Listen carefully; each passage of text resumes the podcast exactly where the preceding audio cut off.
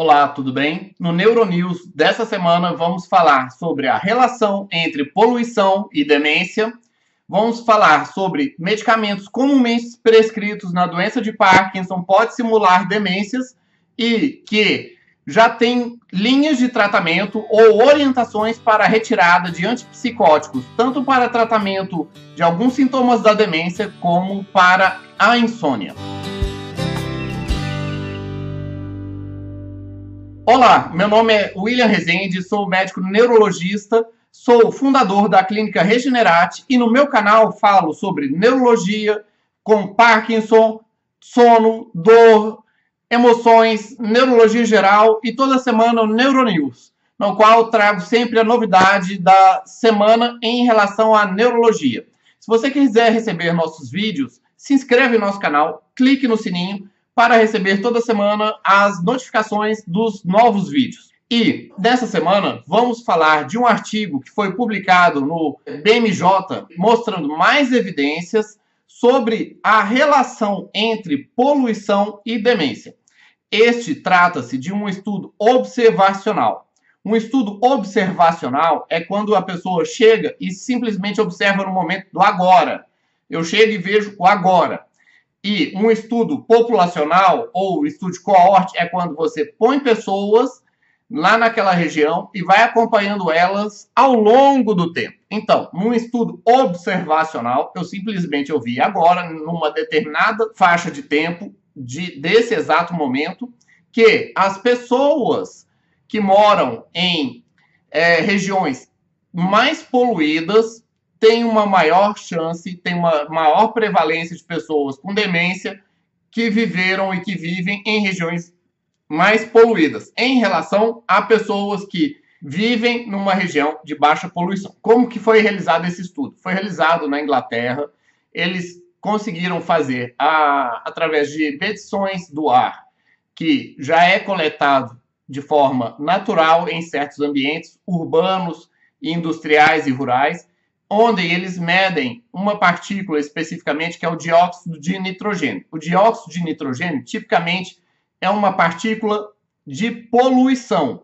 E eles classificaram locais com alto índice de poluição, que é maior que 41, número deles lá, intermediário, que é entre 30 e 41, e de baixo índice de poluição, que é abaixo de 31 ou abaixo de 30 da unidade de medida deles de dióxido de nitrogênio. Eles viram também a prevalência de palavras no sistema de saúde relacionadas à demência, como demência vascular, Alzheimer ou simplesmente demência. E nessas pessoas não necessariamente estava pautado o diagnóstico, mas que foi relatado sintomas demenciais ou simplesmente foi relatada a palavra demência, demência vascular ou algum tipo de demência nos prontuários eletrônicos dessas pessoas que vivem nessas regiões.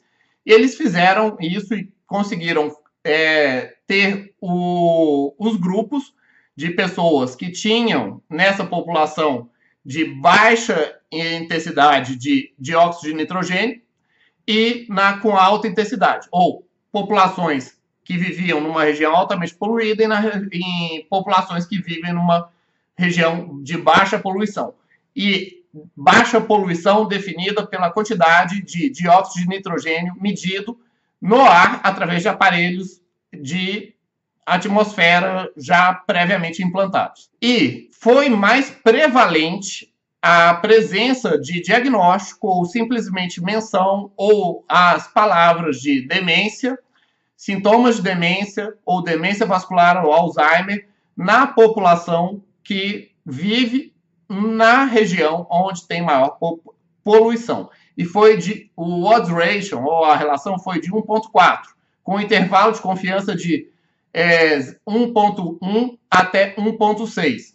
Ou seja, não passou o intervalo de confiança, essa relação é uma relação positiva, é positivamente linkado é, viver numa região de maior índice de poluição com maior chance de ter diagnóstico de alguma demência. Sim, este estudo, e é um estudo com um N muito grande, com um número muito grande de pessoas, mostra de uma maneira muito forte de uma maneira muito robusta que existe a relação. Mas mostrar que tem a relação não quer dizer que é uma relação causal. Para mostrar que é uma relação causal de causa, tem que, por populações previamente sadias, que tem certeza que não tem demência, uma vivendo numa região não poluída e outra vivendo numa região poluída, e acompanhar ao longo do tempo. Isso é um estudo populacional ou um estudo de coorte, tá? Esse estudo não foi isso. Ele não diz que poluição causa demência, mas diz que poluição está ligada com demência, pois quem está vivendo em região poluída tem mais pessoas dementes vivendo em região poluída do que pessoas em região não poluída, tá? Bom, é um forte número, é uma forte evidência. Por modelos matemáticos, a, o peso da poluição do ar na criação de uma demência é de cerca de 7%, segundo o estudo. É um número feito através de hipóteses, através da matemática, igual falar, ah, traumas na cabeça, traumatismos cranianos repetitivos, quantos por cento isso pesa no desenvolvimento de um Alzheimer ou de uma demência? Ou pessoas que não estudam, ou nunca ter estudado na vida, qual que é o peso disso no desenvolvimento de um, uma demência futura? Temos vários elementos ao longo da vida, de estilo de vida, que contribuem para o desenvolvimento de algum tipo de demência, e parece que viver próximos a grandes rodovias ou viver próximos a indústrias que poluem francamente o ar, viver próximos a lugares que têm distribuição de gases tóxicos ou gases de fornalhas ou gases de indústrias, está relacionado com desenvolvimento de demência. E aparentemente o peso disso é de 7%. Você que já teve alguma experiência ou que tem algum tipo de elemento que possa estar envolvido num processo de demência, ou até mesmo que vive próximo a grandes é, rodovias ou a lugares de tráfego, de trânsito muito carregado, onde tem grande produção de gás carbônico, ou até mesmo que vive próximo a alguma grande indústria, escreva nos comentários e diga qual que é a sua impressão, se o pessoal tem mais demência ou não, se é mais tantão ou não, é mais afetado ou não pela poluição. A poluição é francamente relacionada à asma e doenças cardíacas, agora com demências também. Além disso, temos outra grande novidade. Um estudo muito importante publicado no JAMA, agora em outubro de 2018, que diz e relaciona, um, faz uma relação de um grande número de pacientes dos Estados Unidos que participa de um plano de saúde, medical care, que ele mostra que essas pessoas que têm diagnóstico de demência de Parkinson, elas têm, em uma grande maioria, 45%, tem uma coprescrição de medicamentos que pioram sintomas cognitivos. Ou seja, pode ser que a pessoa tenha demência? Pode, pode ser sim. Mas desse número de pessoas que estão com diagnóstico de demência, 45% delas, pelo menos, estão recebendo medicamentos que pioram a cabecinha do paciente. Ou seja, pode ser que desses 45%, tenham pessoas que não estão dementes, não são dementes, e que bastava retirar o medicamento que causa piora cognitiva e ainda assim retirar o medicamento de demência que a pessoa fica com dois medicamentos a menos e fica boa da cabeça.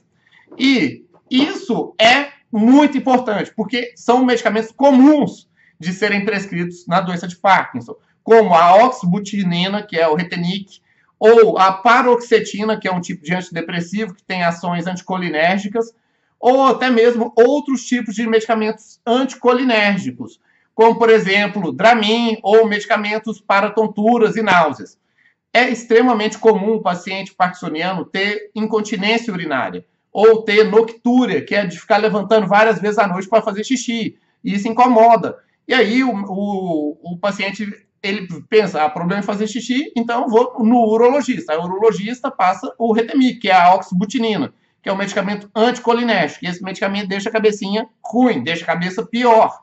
E chega lá no neurologista, o neurologista vê o paciente pior, vê, putz, está demente, então deixa eu pôr um medicamento para a demência. Aí entra, por exemplo, a donepezila, que é um medicamento próprio para demência, mas, na verdade, o cara não estava demente em primeiro momento. Ou até mesmo, se o paciente parkinsoniano ele é muito ansioso, tem muita ansiedade, fica é comum isso da doença de Parkinson, de ter tanta ansiedade. O médico às vezes prescreve a paroxetina, que é um excelente antidepressivo para ansiedade em pessoas normais, em pessoas não parkinsonianas. Nos pacientes parkinsonianos, a paroxetina pode vir associada a vários outros sintomas negativos. Exemplo, piora cognitiva. A pessoa fica pior da cabecinha ela começa a ficar esquecida, começa a ficar lerda, começa a ficar é, lenta do raciocínio, começa a ficar de pior nível de memória e raciocínio.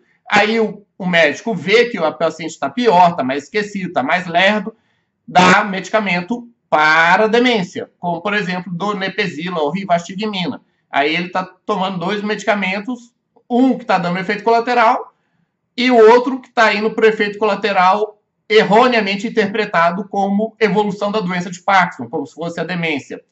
Outro tipo de medicamento comumente é o Dramin. Às vezes o paciente está queixando de tontura, tontura, e a tontura pode ser hipofluxo cerebral, ou pode ser queda do estado dopaminérgico, pode ser várias coisas, ou a queixa de tontura do paciente parkinsoniano, menos problema do labirinto ou problema de tontura nauseosa. Fora que os próprios medicamentos para Parkinson, eles causam náusea. A prolopa, o próprio prolopa, comumente dá náusea no paciente.